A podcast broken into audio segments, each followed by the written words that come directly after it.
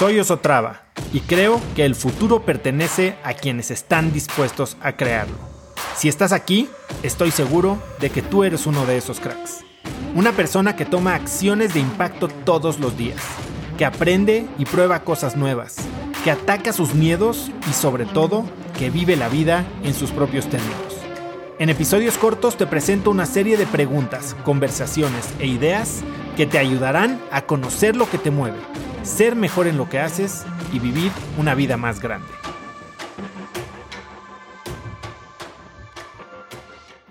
La verdad es que todo mundo falla, ¿no? Todo mundo tiene estos momentos de, flaqueza, si existe la palabra. Y hay, hay, un par de libros que son muy buenos. Uno ya lo leí y del otro he oído cosas muy buenas. Uno es Atomic Habits de James Clear y el otro es Tiny Habits de BJ Fogg. Y básicamente de lo que hablan es cómo construir nuevos hábitos. Y, la disciplina en realidad es la construcción de un hábito. Se tiene que tener disciplina en la fase de construcción del hábito porque cuando ya se implementó el hábito, entonces no, no requiere disciplina. El comportamiento que buscas es el comportamiento natural y ese es el, el, lugar ideal en el que tienes que estar, ¿no? Si es un hábito bueno. Un, Idealmente cuando requieres disciplina es cuando estás tratando de cambiar un comportamiento, reemplazar un hábito eh, nocivo o negativo por uno nuevo. Y, y, es entonces cuando tienes que, de alguna manera, establecer sistemas que faciliten eh, tu progreso. Porque sí, al principio si quieres cambiar todo de raíz y, quitar eh, todos los comportamientos negativos y poner todos los comportamientos positivos, entonces requieres muchísima disciplina y ¿saben qué? La disciplina no funciona. La disciplina no es, nunca va a ser suficiente para cambiar un hábito que no tiene, eh, primero, un, fundamento eh, real que conecte con tus valores, un fundamento de identidad y segundo, un sistema que te facilite la transición.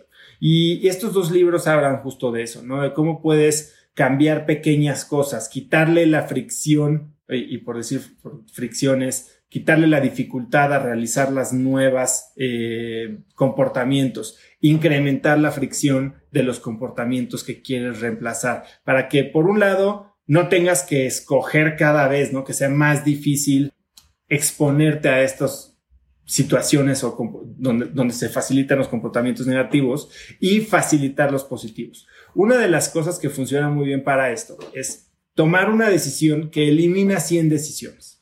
Eh, y esto funciona de la siguiente manera. O sea, tú cuando, cuando tomas una decisión de raíz que dice no voy a comer carne o ya no como carne, no es como que cada vez que te sientas a comer tienes que tomar la decisión de si vas a comer o no. Y entonces tomar la decisión cada vez requiere disciplina tomar una decisión tajante que viene conectada con tus valores, con quién eres y con un razonamiento mucho más profundo que simple moda, entonces te permite tomar la decisión una sola vez y entonces no tener que recurrir a la disciplina, sino simplemente recurrir a tu nueva identidad.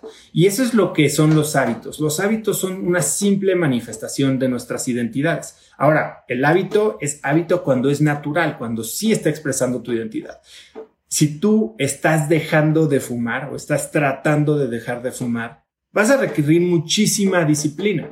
Pero si tú eres un no fumador, entonces no requiere disciplina porque tu identidad es no fumar y tu actuación natural es la de no fumar. Y entonces la disciplina se hace básicamente irrelevante. Lo que se necesita es un sistema y lo que se necesita es una, un replanteamiento de tu identidad para que en base a esa identidad empieces a actuar concorde y o de acuerdo y entonces generar hábitos que simplemente están de acuerdo con quién eres.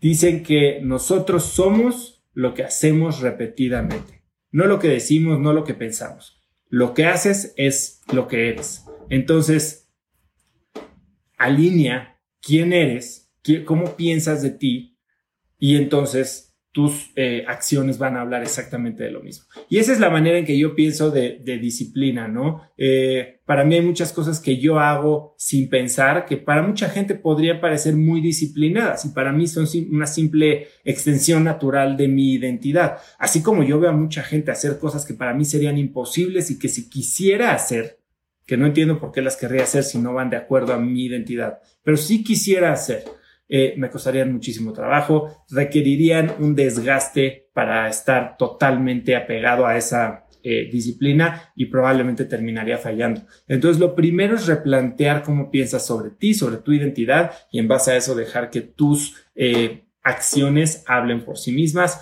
Claro, si quieres sustituir un hábito, siempre hay sistemas que lo facilitan. estos dos que se exponen en los libros Tiny Habits y Atomic Habits son muy buenos y muy útiles. Conecta conmigo en Instagram como arroba osotrava y dime qué te pareció este episodio.